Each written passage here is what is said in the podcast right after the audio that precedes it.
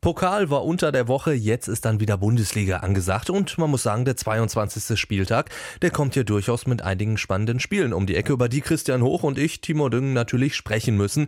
Doch Christian, bevor wir uns jetzt um Liga Nummer 1 kümmern, gucken wir erstmal in die zweite Liga, denn da spielt der VfL Bochum heute in einer ganz, ganz wichtigen Partie gegen Darmstadt 98 und das nach diesen ja, wie heißt es so schön, Chaos-Tagen beim VfL. Ja, oder nicht nur Chaos-Tagen, sondern Chaos-Saison, kann man es ja fast bezeichnen. Definitiv. Aber du hast richtig äh, gesagt, ein Paukenschlag beim VfL. Sebastian Schinzlirotz und äh, auch Heiko Butscher haben jetzt Jens Rasiewski und Christian Hochstetter ersetzt. Das ist äh, ja gar nicht mehr aufzuhalten gewesen. Was ein bisschen überraschend war, dass sie Rasiewski auch äh, feuern, der ja ähm, vom Interimstrainer vor der Winterpause zum Cheftrainer gemacht wurde, einen schönen Dreijahresvertrag bekommen hat. Eben von Christian Hochstetter. Von Hochstetter das natürlich. ist natürlich die Nummer. Und der hat natürlich seinen Rausruf beim VfL einfach provoziert. Hat ja in einem äh, Fan-Talk gesagt, ohne mich wäre der VfL nicht mehr handlungsfähig, wenn ich morgen am Tag auf, nicht mehr aufstehen würde, für den VfL zu arbeiten. Ja, und zwei Tage später hat dann der Aufsichtsrat beschlossen, genau das machst du nicht mehr. Aber für mich die richtige Entscheidung. Ja, und da hat Hans-Peter Philiss dann direkt gesagt, Sebastian Schinzilorz, das ist einer, der kennt sich aus in Bochum, den hole ich. Und dann hat er sich ja wirklich am Abend direkt noch hingesetzt und haben sie gesagt,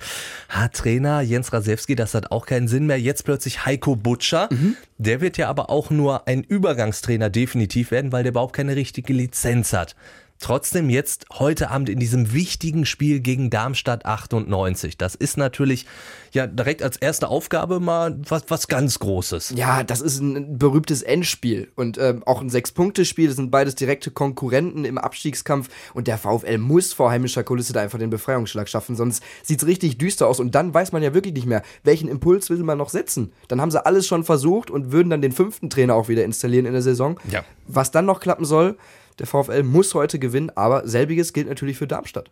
Das ist auch eine Mannschaft, die natürlich eigentlich ganz, ganz andere Ansprüche hatte, plötzlich jetzt auch da unten rumdümpelt, obwohl da zum Beispiel ein Weltmeister spielt mit Kevin Großkreuz, mit Dong Wongji. Also das ist eigentlich eine ganz, ganz gute Truppe, die jetzt aber halt auch eher schleppend in die Rückrunde gestartet ist. Jetzt letzte Woche dann die Heimniederlage genau. gegen den MSV. Also das wird auf jeden Fall ein richtig spannendes Spiel, was wir vielleicht morgen in der ersten Liga naja, uns eigentlich nur erhoffen. Erwarten tun wir es ja nicht. Wenn der Tabellenerste gegen den Tabellenfünften spielt, Topspiel am Samstagabend, aber es liegen 19 Punkte zwischen sagen, den Bayern und Schalke. Ich wollte gerade sagen, ich glaube, Topspiel, wir sind ja beim Radio, aber ich glaube, Topspiel müssen wir in Anführungszeichen setzen. Ne? Das machen wir natürlich dann so ein bisschen. ähm, ja, natürlich. Also Schalke, das ist natürlich auch der Underdog in diesem Spiel. Normalerweise würde man sagen, es liegt nicht so eine Kluft dazwischen, aber in dieser Bundesliga, das ist ähm, ja vielleicht die schlechteste Bundesliga aller Zeiten. Ich, ich, ich würde tatsächlich so weit gehen, weil einfach selbst der Tabellenzweite Leverkusen mhm. hat 18 Punkte Rückstand auf die Bayern. Und das ist ja nicht so, dass man sagen kann, ach ja, die Liga ist halt halt so ausgeglichen.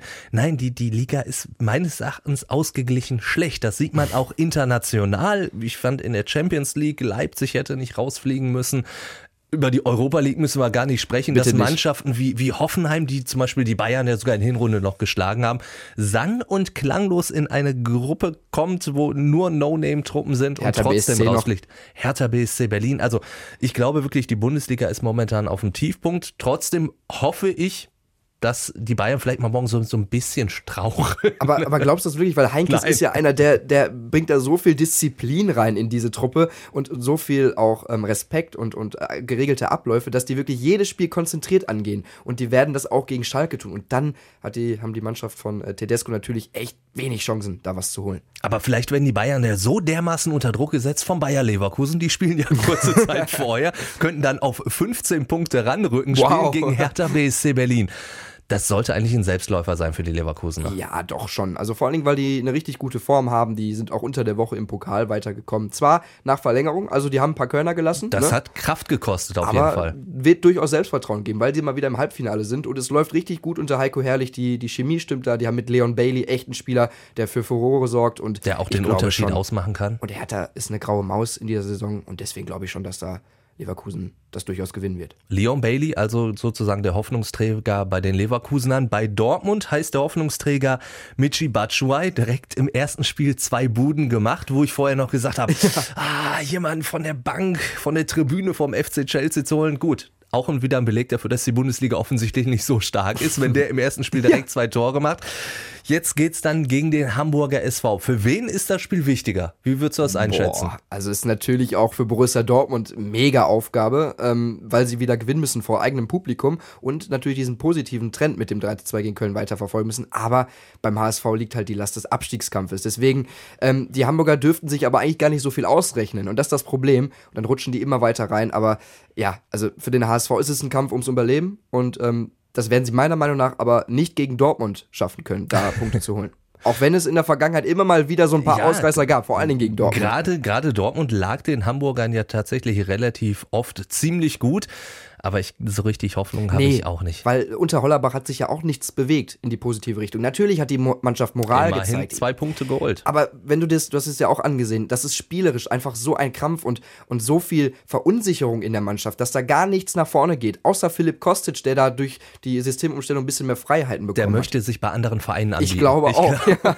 ja, aber klar. Aber 14 Millionen wird keiner mehr zahlen, wie der HSV damals für Stuttgart. Wahrscheinlich nicht. Kommen wir noch äh, kurz noch mal zur zweiten Liga. Wir haben gerade über den HSV gesprochen, der sich nichts ausrechnen darf in Dortmund.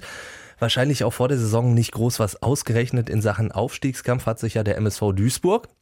Jetzt können sie aber tatsächlich so ein bisschen rechnen. Wenn Kiel jetzt heute nicht gewinnen sollte, vielleicht sogar verliert, dann könnte der MSV morgen mit einem Sieg gegen Bielefeld punktgleich sein mit dem Tabellendritten auf dem Relegationsplatz. Sensation. Moment mal, Timo, höre ich da langsam gerade wirklich raus, dass du über das Thema Aufstieg MSV redest? wahrscheinlich, also Ilja Gruev, äh, wenn der das hört, dann wahrscheinlich sagt er, äh, den schicken wir mal direkt in eine Klapse. Aber mein Gott, man wird ja noch ein bisschen träumen dürfen. Und der MSV ist tatsächlich in einem Schwung drin. Ich glaube, der könnte schwer aufzuhalten sein. Also jetzt so ein Spiel in Darmstadt da hat der MSV nicht unbedingt so überragend gespielt. Das war ein typisches Unentschieden-Spiel. Da gewinnt der MSV aber mit 2 zu 1. Der kommt mit Sonnerbrust an, hat auch das Derby in Bochum gewonnen. Ich glaube schon, dass der MSV sich jetzt in so einen kleinen Lauf gespielt hat. Und da könnte tatsächlich zumindest ein bisschen dran gekratzt werden oben. Ja, vor allen Dingen hast du auch Spieler, die diesen Lauf wirklich auch symbolisieren. Ahmed Engin ist für mich da das Beispiel. Der kommt in der Winterpause rein, profitiert davon, dass Sousa krank ist und haut so viel Energie rein und so viele positive Erlebnisse. Kevin Wolz hat sich enorm entwickelt. Ilyuchenko, der trifft. Und der MSV hat auch einfach dieses Spielglück, ne? wie du es angesprochen hast. Das auf jeden Fall. Das ist irgendwie auf deren Seite in dieser Saison. Und dazu dann noch diese Seriosität, Souveränität von Gruev und der ganzen Mannschaft. Ich bin da ja, doch auch bei dir. ich glaube aber trotzdem, Ilja Gruev wird die Mannschaft wahrscheinlich immer wieder so auf den Boden der Tatsachen zurückholen. Ich glaube auch, der Aufstieg für den MSV wird viel, viel zu früh. Echt? Mhm. Ja, also doch, also ich glaube in der ersten Liga, das muss ich so sagen, hätte der MSV nichts verloren. Aber das du willst dann, auch nicht Nein sagen, ne? Natürlich nicht. Wenn, wenn, wenn ein Ruhrgebietsclub aufsteigt, ja, dann habe ich da definitiv nicht, nichts ja. gegen. Würde mich auch freuen, auch für den MSV, der ja wirklich sehr, sehr harte Zeiten hinter sich hat, wenn es wieder mit Erstliga-Fußball funktionieren würde. Da wäre die Schau ins Land Reisenarena auch endlich mal wieder voll, mhm. dieses tolle Stadion. Aber der Aufstieg käme meines Erachtens deutlich zu früh. Du hast junge Leute, du hast Amit Engin schon angesprochen, du hast Kauli Sousa, du hast Fabian Schnellhardt, du hast Marc Flecken, das sind alles Leute, die haben auch noch Vertrag, das ist das Schöne. Wenn die jemand haben will, dann müsste ein anderer Verein richtig Asche zahlen, das heißt, der MSV kann drauf aufbauen. Und wenn der MSV wirklich jetzt diesen Wahnsinnslauf bis zum Ende der Saison durchziehen könnte, und dann vielleicht noch so wirklich sagt im Sommer, also so ein, zwei Stellschrauben, da können wir noch ein bisschen was machen, dann vielleicht in der nächsten Saison, aber ich glaube, aus Duisburger Sicht wäre man auch zufrieden, wenn man sich so in den nächsten zwei, drei Jahren erstmal so richtig in der zweiten Liga etablieren ich würde. sagen, gerade als Aufsteiger, ne, gerade diese Phase, wo man hin und her pendelt zwischen dritter und zweiter Liga, dass da so eine kontinuierliche, schrittweise Entwicklung, glaube ich, besser ist als so ein großer Sprung, weil wir haben viele Beispiele, Paderborn zum Beispiel oder Würzburger Kickers, die ja auch ähm, in der zweiten Liga dann waren und wieder abgestiegen sind. Eintracht Braunschweig Eintracht damals. Braunschweig, ja. Dass Kräuter diese führt. Vereine dann wieder ja, einmal diese Luft schnuppern und dann aber nicht wieder auf, den, auf die Füße kommen. Das ist das Problem. Deswegen glaube ich auch, dass eine schrittweise Entwicklung gesünder wäre für den MSV. Trotzdem, wenn ein Sieg gegen Bielefeld rausspringt, beschwert sich, glaube ich, keiner. Nein,